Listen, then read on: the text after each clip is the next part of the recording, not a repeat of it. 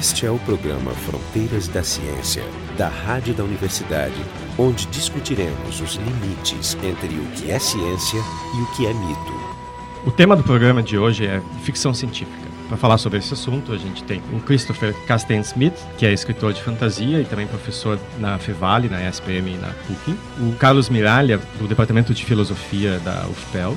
Jorge Kilfer, do Departamento de Bioquímica da URGS, além de mim, Jefferson Lenzon, do Departamento de Física da URGS. Então, para começar, pedir para o Christopher não definir, porque é, é uma tarefa bastante complicada, mas dar uma ideia do que seja ficção científica. Essa é uma pergunta muito complicada, que gera bastante polêmica. Os editores de ficção científica gostam de dizer ficção científica o que eu digo que é ficção científica. Quando eu ponto para um livro e diz que é ficção científico, essa é ficção científica. Mas eu acho, assim, na minha definição, porque eu trabalho muito com fantasia, trabalho muito com outros gêneros, então, a ficção científica a gente sempre pensa que é coisa mais voltada para ciência. Sempre tem algo de ciência, algo de tecnologia no meio da história. A história em si, se tirar a ciência, se tirar essa tecnologia da história, não vai ser a mesma história. Então, é uma parte fundamental da história. Mas isso não pega todos os casos, né? É, assim, nem, nem todas as obras de ficção científica aparece ciência, pelo menos não, não necessariamente a ciência mais, mais dura, mais, mais rara. Né? Uhum. Existem imagino exemplos mais onde uh, a ciência envolvida é, são humanidades, ciências sociais. É, isso é uma forma interessante porque alguns escritores, como o próprio Isaac Asimov, o Arthur Clarke, eles propõem exatamente uma, uma espécie de divisão do campo da ficção científica em mole e dura, né? soft e hard. Né? Ou seja, a hard é aquela que tem mais centrado na questão tecnológica e científica e a, e a soft, a suave, seria mais em questões humanas, sociológicas, extrapolações de aspectos comportamentais e tal. Mas... Uh, já que estamos falando em definições, né? Ah, é, é, um assunto muito divertido, porque nós uma vez estávamos discutindo com o Jefferson e outros, e, e, não tem acordo sobre a definição de ficção científica. Aí eu fui procurar definições, por exemplo, na enciclopédia de ficção científica, eles têm oito páginas lá, com sei lá quantas páginas, com dezenas de definições, e escolhem uma, claro, que é a que eu vou ler agora, que é a enciclopédia de ficção científica do John Clute e Peter Nichols, que seria uma referência, digamos, mais completa, assim, de enciclopédia. Eles usam a definição de um cara chamado Darko Suvin, de 1972, que é bem interessante, numa, em duas linhas. Né? É um gênero literário cujas condições necessárias e suficientes são a presença e a interação de elementos de estranheza e de racionalização científica, ele chama de cognition, cujo principal dispositivo formal é um referencial imaginativo alternativo ao ambiente empírico que o autor vive. Ou seja, tu sai da tua realidade e tu põe uma coisa que é estranha, ao mesmo tempo tem uma racionalidade é, possível. É uma definição complexa, mas eles trabalham em cima dela. Tem outras. Né? Discutível né? também, porque eu consigo encaixar histórias de fantasmas eu nessa. É, eu é, também acho é, que é. Só se aparecer uma explicação lá no Não, meio. Basta né? ter um investigador de fantasmas e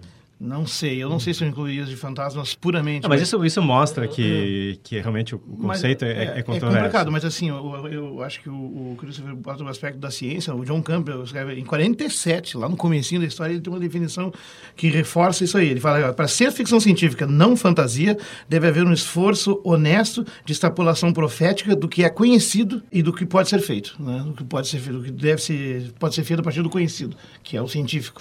Então, uma definição melhor, e a última que eu dou aqui é do Rod Sterling. Ele diz assim: ó, a fantasia é o impossível feito provável. Ficção científica é o improvável feito possível.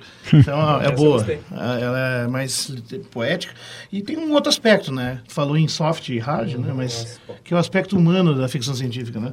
Eu acho que ele é um componente central também, né? Se não tiver algum componente humano, alguma coisa que se sirva como qualquer escritor sabe, imagino, seja o gancho, né? Aquela coisa que faz tu te identificar e, portanto, tu, tu viver a história, né? Ela não é uma, não chegaria a ser ficção científica. Última agora que eu vou ler aqui agora. Theodore Sturgeon, 52, diz: Uma história de ficção científica, uma história construída em torno de seres humanos, com um problema humano e uma solução humana, e que não Uh, não aconteceria uh, de forma nenhuma sem o seu conteúdo científico. Ah, mas eu, eu, eu, eu, penso um monte de exemplos que não tem nada a ver com, com humanos. E aí uma mera projeção que tu faz. Mas é esse tipo de coisa assim que, na verdade, se encaixa a qualquer ideia de literatura, né? Então tá mais ou menos presa a uma dimensão humana. Eu acho que essa, essa definição aqui é bem verdadeira. Mas vamos, vamos ser um pouco da, da definição. Eu quero fazer uma, uma pergunta que... Já temos cinco. Já. Se ouve, se ouve falar muito, né? As pessoas declaram assim, não, eu não gosto de ficção científica, porque os livros são mais ou menos assim. Ou seja, existe um, um, um conceito, um preconceito de que ficção científica é ou é literatura de segunda, segunda categoria. Né? O que, no, no pessoal da, da área de literatura, eles que, consideram o que assim, nós né? O que nós, pelo menos os quatro aqui, né, como fãs e escritores de ficção científica, discordamos, mas eu queria que você desenvolvesse um pouco a, a, defesa da ficção científica como, como literatura de, de, de qualidade. Eu posso contar da minha experiência, assim, então é, é típica experiência de nerd, a, a, a partir da, ah, tu é um nerd início, assumido? É, da minha, no início da minha adolescência, lá 11, 12 anos, eu comecei, fiquei encantado com esse tipo de literatura, mas é, de imediato eu já percebi, de, de saída, percebi que é, o, que se, o que se chama assim, o nome de ciência para ficção científica, na maior parte das coisas que eu li, na verdade, era, era um tipo de especulação tecnológica assim, é algum tipo de artefato que faz certas coisas e tal, e não interessa muito bem por que, que faz aquilo. É, tem, um, tem um alcance, uma espécie de magia travestida, né? É, tem impacto na vida das pessoas. Só para, assim, dar um, um, um, gancho com as discussões que foram feitas antes, eu, eu li muita coisa, e eu, eu digo assim, que dá para contar nos dedos as obras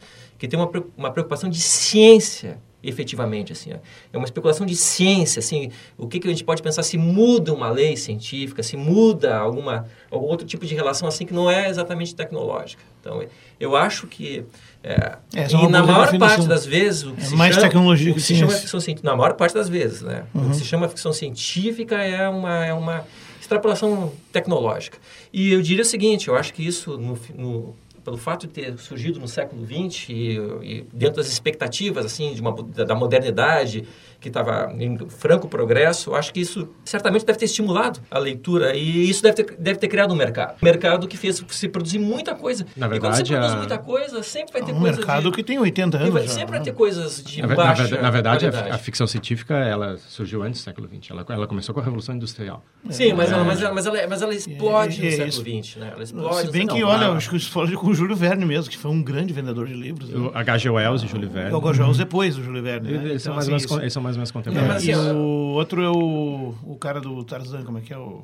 Guy Rice Burroughs. Não, não, escritor. eu, eu discordo de vocês. Não, Mary Shelley é considerada... Mas ela só a- fez um livro e o outro fez dezenas. né? É que tem, assim, tem um outro traço importante que aí fica totalmente dominado no século XX, assim, que é uma ideia de antecipação. Como é que vai ser no futuro? Ah, assim, ó, daqui mil anos, daqui cem mil anos. E isso criou o mercado. Criou, acho que, uma curiosidade, uma expectativa que, claro, o mercado começa a produzir um monte de coisa e, inevitavelmente, vai aparecer coisas oportunistas, de baixa qualidade.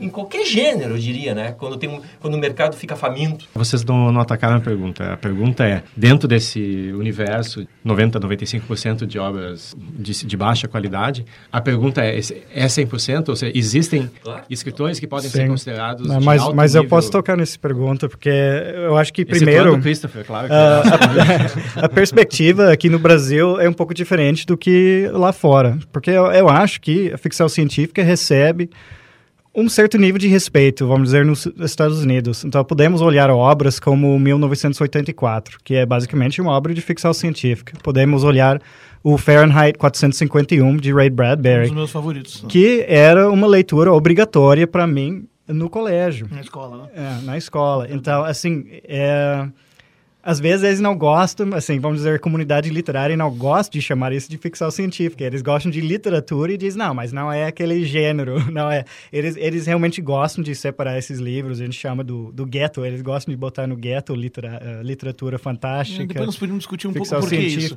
Tem razões Mas- isso. A razão tá aqui, ó. Mas eu acho que ti- tinha um certo respeito, especialmente na época, porque tu olha nos anos ah, 50, 60, que começou a corrida espacial nos Estados Unidos e realmente ah, essa comunidade foi muito respeitada, porque era ahn, tinha que ser patriota para apoiar a corrida espacial, então tinha esse, essa visão um pouco mais para o futuro. Então, eu não vivi no Brasil naquela época, mas assim, eu vejo um pouco, eu acho que tudo aqui ficou meio jogado como infanto juvenil. Acho que a visão é um pouco mais para o real, é para a correção de problemas sociais, esse tipo de coisa. Ah, a gente tem que olhar a realidade, o que está acontecendo e não e se não está olhando a realidade, então é uma coisa infantil. Ou, ou, mate- ou matemática irrelevante, Tinha né? um Se outro, não é É. matemática tinha um social... nome para isso, assim, era literatura escapista. É, literatura escapi, Bom, exatamente. a tecnicamente, tá toda ignorando. Ficção é escapista, seja ela científica ou ficção normal, né?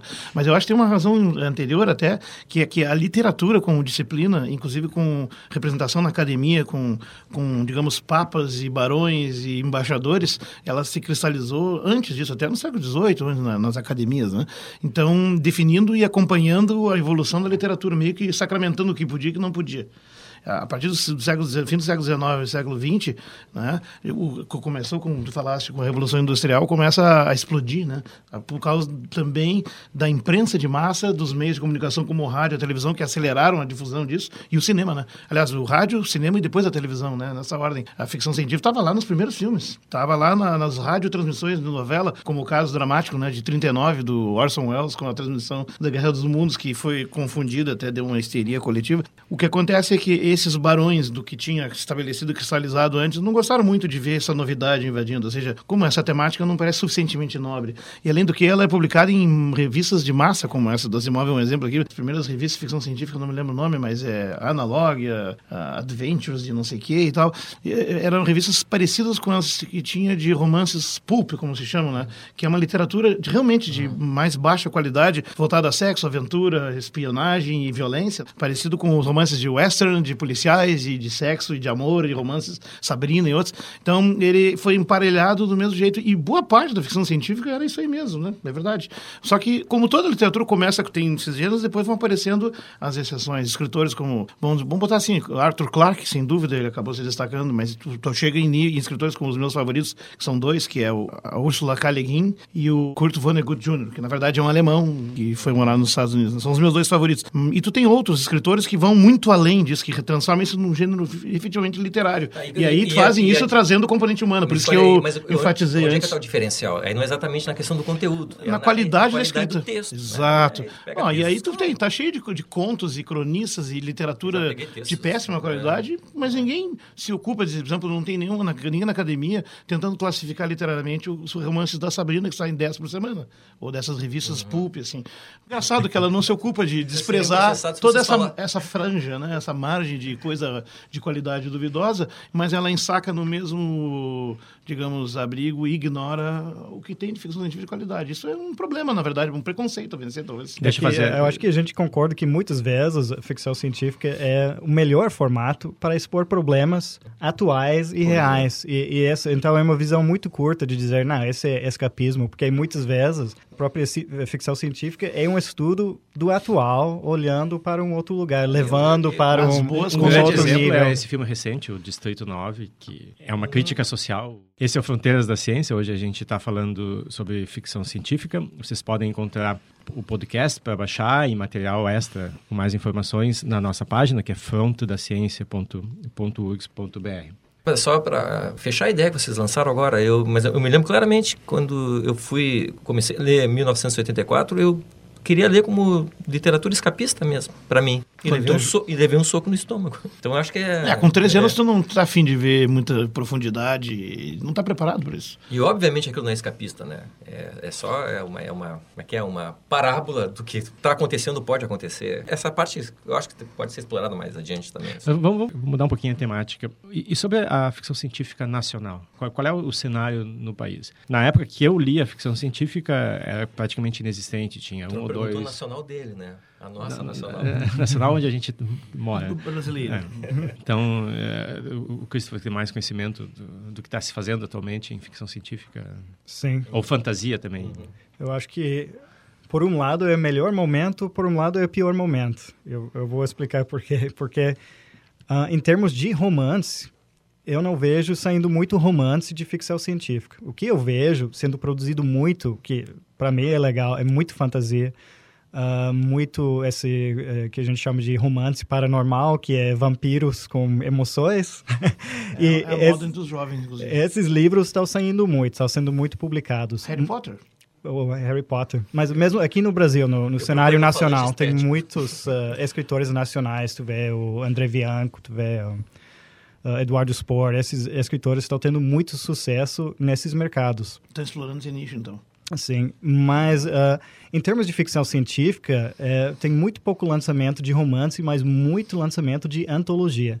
Então, estão surgindo muitos escritores, contos, sim, contos. Ah, A versão curta, isso é interessante. Exatamente, o curto. E o conto, muitas vezes, é a entrada do escritor para es- depois escrever romances. É verdade. é Então, tu vê os grandes escritores, muitos começaram nesses revistas de polpa dos anos 20 e 30. Muitos grandes escritores, o Asimov, o próprio Asimov. Aliás, é as trabalho- obras-primas é um dele trabalho são como freelancer, né? Porque tu- um conto é uma coisa que tu tem um pagamento mais imediato. Então, para alguém que está começando, é, pode dificilmente viver vai conseguir um É, eu- contrato eu- para um romance, é, enquanto que um eu- eu conto é algo Eu mais... queria perguntar para ele, então, é assim, por exemplo, um jovem que esteja nos, nos ouvindo agora e tem- gostaria de escrever um conto de ficção científica, o que, que ele deve fazer? Tá, assim? antes- Para quem ele deve apresentar? Antes do Christopher responder, deixa eu contextualizar. Christopher é autor de um...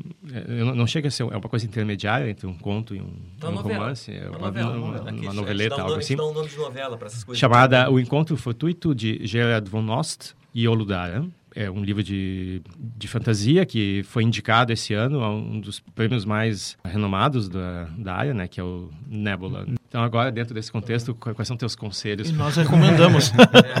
nós recomendamos o livro. Na- tem muitos editores agora no mercado que estão lançando essas antologias. Então, tem ah, Estrônio, tem Draco, tem ah, Terracota, tem várias, várias editores de vir lançando muitas antologias. Então, eles é- têm uma receptividade, assim, se um jovem manda um conto para eles, ele vai ter É. um bom retorno, dizendo, Al- olha, vale a pena, não vale a pena. Algumas têm, outras não. Assim, o, o principal é encontrar algum lugar para se publicar. E, e tem sites também, tem site de contos, tem muito lugar para o, o escritor novo, para alguém assim realmente tentar eh, se expor nessa Sim, a área. E isso abre muitas portas. né? Se no site ele ganha relevo, assim, então tem chance, então, de entrar no, no mercado editorial. Exatamente. né? No mercado de papel, por assim dizer. Até eu, eu escrevo praticamente tudo conto hoje. Uhum. Eu vou lançar uns romances em breve, mas assim, eu comecei e, e nos Estados Unidos, aquele mercado norte-americano, a gente considera o conto como como tocar num bar, assim, para uma, uma banda que está começando, tu vai nos Uhum. bares e tu toca nos bares. Então, é essa ideia, tu tá tocando nos é bares para sinfônica no- conseguir hall, o grande né? show depois, para No- conseguir aquele contrato com a gravadora, para Uhum. conseguir. Então é a mesma coisa. Então tu vai produzindo contos para ser visto pelas editoras e para potencialmente ganhar um contrato para escrever um livro, para E vai se aperfeiçoando também, né? Os contos vão melhorando. É, É, e mas o- vocês estão falando como se o conto fosse uma forma inferior à literatura de livro completo, ou novela, ou romance. E não, não, mas assim, não, mas passa um pouco a ideia, e de fato não, é. Até vou dizer que é muito mais difícil não, mas é- é escrever um fica- conto do que um romance. Precisamente Tu tem que porque montar, tem que é montar personagens em muito menos espaço. Exato, a então- síntese é muito mais difícil do que a, É. digamos, a loquacidade, onde tu tem mais espaço. É, a Frase gente- do Pascal, a gente né? fala num, num romance. menor. É. Num romance, num livro, tu pode jogar fora muito palavra. Num conto, tu não pode jogar fora nenhuma palavra. Na poesia, poesia é destilação das palavras. Tu- tu Total, tem- é, é, é total. esculpir a, estátua. É como, é, é como um blog e, e o Twitter, né? O Twitter Hum. passa aquela impressão de que é uma coisa fácil e rápida, mas na hora que a pessoa tem que passar a mensagem limitada a 140 caracteres, ela tem que pensar na maneira de... Não, não sei de... se eu concordo com essa. Mas tu nunca leu o Twitter, então tu não, Não, pode eu, dizer que eu nada. acho o que, o que tem ali é essencialmente não rebuscado, mas enfim. O, o conto não é mais fácil de escrever, mas é mais fácil de publicar. Porque uma editora pode lançar um livro com 20 escri- autores ao mesmo tempo. Então tem espaço, tem espaço no mercado. E estão surgindo g- realmente autores de muita qualidade Tô no mercado brasileiro. É, inclusive não é, não é centrado no eixo Rio-São Paulo, né? Como, como outras áreas. Tem aqui em Porto Alegre teve o Ficção de Polpa, que já teve três volumes editados. Isso, essa é, né? de, Qualidade da Não boa. Editora. E também tem uma outra que é Sagas, que é publicado pela editora Argonautas. É, e mais ou menos dentro da mesma seara, mas não escrita, tem em Porto Alegre tem um festival de cinema fantástico, né? E de fantasia que já está entrando no cenário mundial quase. Uhum. É, eu já, fui, interessante. eu já fui nos últimos anos. É, Realmente, eles tá trazem umas coisas pena, né? muito boas. Porque está estimulando, a qualidade está melhorando rapidamente, o pessoal está querendo mostrar, porque antes era uma coisa bem fringe, né? Agora não é mais tanto, né? É, essa geração leva muito mais sério a fantasia, a ficção científica. Até eu fiquei surpreso de ver o Harry Potter na capa da Veja uma vez. E a reportagem era exatamente assim, como é que Harry Potter influenciou a, a geração de jovens adultos hoje, que os, nem jovens adultos, os adultos agora que estão entrando no mercado e, e, as pessoas falam, ah, eu aprendi muito sobre ética desses livros, eu aprendi muita coisa desses livros que realmente a comunidade literária acha que não, não vai aprender nada, que é escape, Uhum, es- uhum. escapismo, né, aquela coisa de novo. Então, Deixa achei bem uma pergunta interessante. para o Christopher aqui, aproveitando então. Quando tu vai construir uma história, bom, tu tem alguma experiência de vários contos e, e esse publicado aí como livro, não sei se os outros são em, são em antologias, mas, né? Tu vai construir uma história dessas, assim, de ficção científica especificamente. Tu vai fazer, o que que tu escolhe primeiro? A construção do personagem, o contexto onde vai acontecer a história, ou tu vem, vem tudo junto? Comenta um pouco sobre isso aí. Ah, essa, essa é uma pergunta interessante caminho? e o- os escritores fazem coisas diferentes, mas normalmente eu tenho a ideia do enredo primeiro. Eu penso principalmente no, no enredo e o que vai acontecer. Eu tenho já na minha cabeça um começo, meio, fim e eu vou preenchendo detalhes daquilo. Eu, eu crio, assim, eu escrevo bastante, assim, um, um outline, um sumário de, de Ah. toda a parte do conto, dos diálogos, de storyboard. tudo. É, e depois eu vou preenchendo realmente os detalhes depois. Então, eu, eu sou o tipo de escritor que é muito estruturado. Eu, eu gosto de ter tudo pronto antes de realmente colocar e começar a escrever mesmo as palavras finais. É, mas aí quando começa a escrever, começa a mudar coisas também, né? Assim, Sim, fazer ajustes. muda. Mas Ah. quanto tempo leva para escrever um conto? Pode escrever num dia? Ou... Ah, sim. Eu- Escrever, escrever, eu posso escrever num dia, mas normalmente é uma coisa. Eu tenho uma ideia para um enredo. Eu, eu deixo aquilo na cabeça. Eu escrevo, eu, eu faço uma nota, é, eu anoto assim, é essa ideia, vai ser mais ou menos assim. Começo meio fim. E depois, exatamente, eu deixo cozinhando. Talvez eu pego uma, eu começo uma pesquisa e deixo para o lado. E às vezes eu levo dois, três anos para escrever, para finalmente chegar e escrever. Mas no momento de escrever, normalmente vai. Um dia eu escrevo vou 5, 10 mil palavras um dia facilmente. Então, um, um conto, com certeza, ra- raramente leva mais de um dia para escrever. Depois eu, eu Ah. faço revisões. Depois vem o trabalho paciente, que o- a situação que o Carlos colocou, não sei se eu me lembro bem, mas é uma situação muito boa sobre a síntese e a arte que existe na síntese, que é o mais difícil de tudo, né? Que é a frase do Pascal, que diz assim, às vezes, ele mandou uma carta. E vai de início se desculpando assim, ó, se eu tivesse mais tempo, ela seria bem menor. Desculpe. É, exatamente, porque. Mas e é aí tu vê verdade. escritores que ficaram rebuscando. A há tendência é casos- sempre encurtar depois. Há casos porque... de escritores que vão que ficaram editando a sua obra até o final, né? Sim. E- Exato. e, isso que, obsessivamente, o caso que eu mais notava, assim, na poesia, o Walt Whitman, ele editou até morrer, né? E o livro foi mudando, teve, cada edição era diferente da outra. O próprio Darwin escreveu seis versões do, do, do Origem das Espécies, né? só que ele aumentou, né? Mas rebuscou o texto. Não, mas ele publicou as seis. Ele né? publicou seis, tá? Sim. Mas foi, foi editando porque exatamente querendo Não, chegar mas na tem forma pessoas que não publicam, que elas ficam editando e não conseguem sair desse... Ah, isso também. Isso Assim, também. Ciência acontece muito isso, né? Pessoas que fazem a pesquisa, mas elas não conseguem passar para a fase de publicação porque elas nunca acham que aquilo ali tá bom e fechado o suficiente. Não fala muito nisso, eu vou começar a chorar aqui.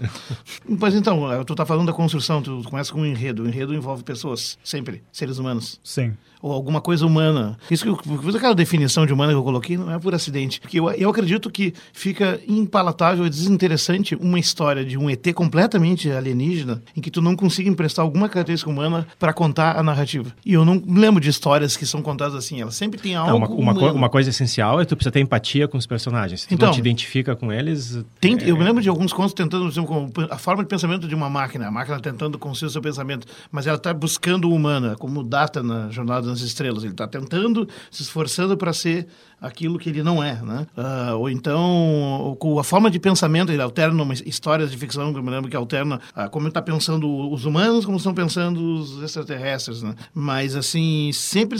Bom, não tem outro jeito, né? A gente vai escrever o que a gente sabe, ou a gente conhece de pessoas. Mas eu, eu, eu gosto dessas definições que falam que o humano é sobretudo o principal, é porque literatura é uma arte e a arte tem que ser sobre nós, né? No fundo, é isso. Né? É, está dizendo que coincide, né? essa no- noção geral, assim, de que a literatura está voltada para nossas preocupações. Eu concordo contigo. É, nesse tá voltado sentido, e, mesmo tempo, não tem como sair Legal. desse leito, né? Mesmo a ficção científica, acho que não deve ter nenhum exemplo de ficção científica que não tenha absolutamente nada de humano que está acontecendo ali. sei lá, mas- Não, eu gosto, Até, até, exemplo? até que Tem, tem, tem, até tem, que tem, tem, coisas assim, eu já vi exemplos. Eu, eu acho que não é sempre sobre humano, acho que tem uma certa ala que é mais interessada na ideia.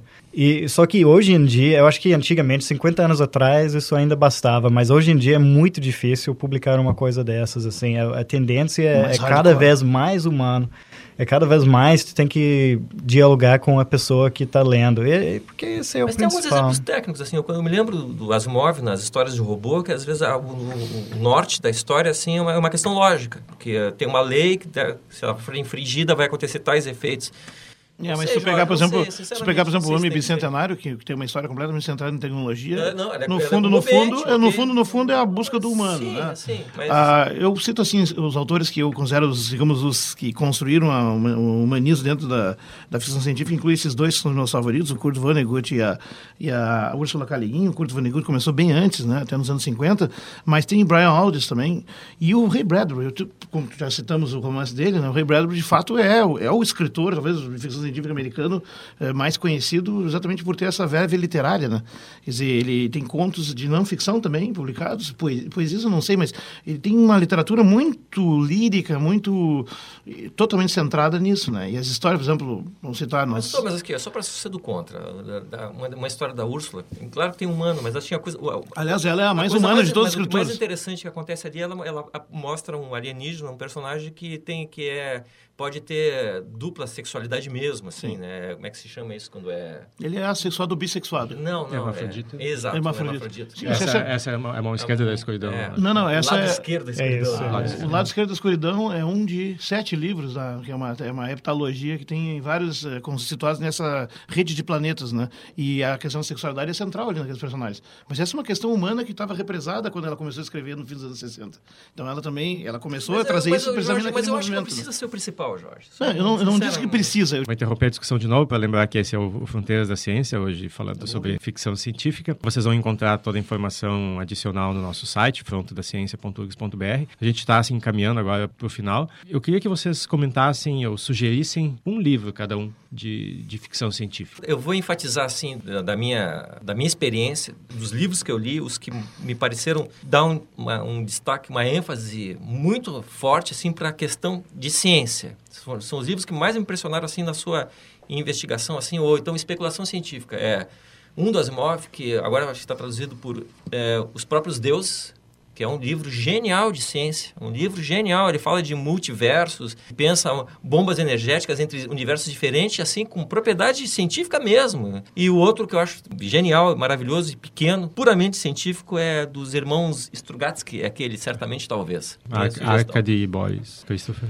Tá. Para quem gostaria de conhecer alguns eh, escritores nacionais, eu recomendo muito a série Imaginários, que é lançado pela editora Draco e já tem quatro volumes desse e assim cada um tem realmente umas pérolas no meio. Eu acho que vale muito a pena. É uma mistura de fantasia, ficção científica, tem várias coisas, mas expõe um pouco os escritores nacionais. Mas se quiser uma coisa, uma leitura em inglês, eu ia dizer Werner Vinge, gosto muito ah, dos livros dele, especificamente a Fire on the Deep, que eu vi que não tem uma versão no Brasil, mas eu vi que em Portugal eles lançaram como Fogo nas Profundezas do Espaço. Então eu espero que chegue no Brasil logo, porque é um grande livro, um título melhor. Viagens entre as estrelas, muita intriga, muitos personagens bem interessantes, mundos diferentes. É um grande livro de ficção científica, é uma coisa um pouco mais recente. Jorge? Eu não consigo fazer dois, eu vou fazer três então, só para ser o chato.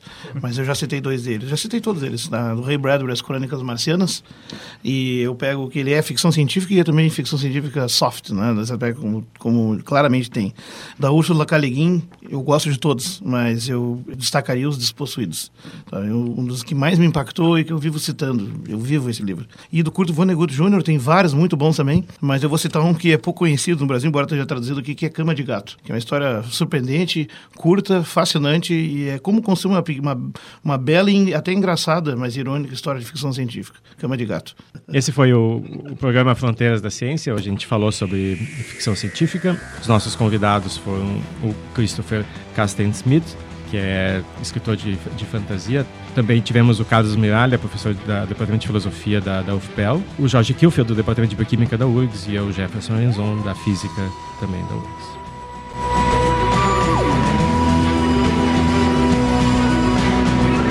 Programa Fronteiras da Ciência é um projeto do Instituto de Física da URGS, técnica de Gilson de Césaro e direção técnica de Francisco Guazelli.